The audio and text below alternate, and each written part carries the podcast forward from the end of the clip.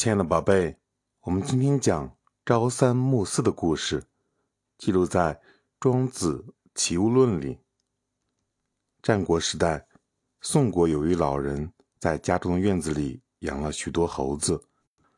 这个老人每天早晚给每个猴子四颗橡子。日子一久，这个老人和猴子之间竟然能交流沟通了。几年之后，老人的经济越来越不富裕了，而猴子的数目却越来越多。又碰上当年粮食欠收，所以老人就想把每天的橡子由八颗改为七颗。于是呢，他和猴子们商量说：“现在的粮食不够了，从今天开始，食物必须节约着吃。我每天早上给你们三颗橡子。”晚上还是照常给你们四颗橡子，你们认为怎么样啊？猴子们听了老人的话，非常生气，认为早上怎么少了一个，于是纷纷开始吱吱大叫，而且还到处窜来窜去，用这种方式来表达自己的强烈不满。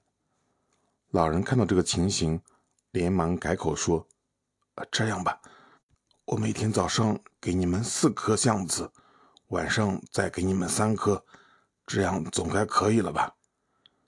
这群猴子听了，觉得早上的橡子数量由三颗变成四颗，就换了一番模样，高兴的在地上翻滚起来，认为自己取得了胜利。我们从这个故事学到什么道理呢，宝贝？猴子们每天得到的橡子还是七颗，总数没有发生变化。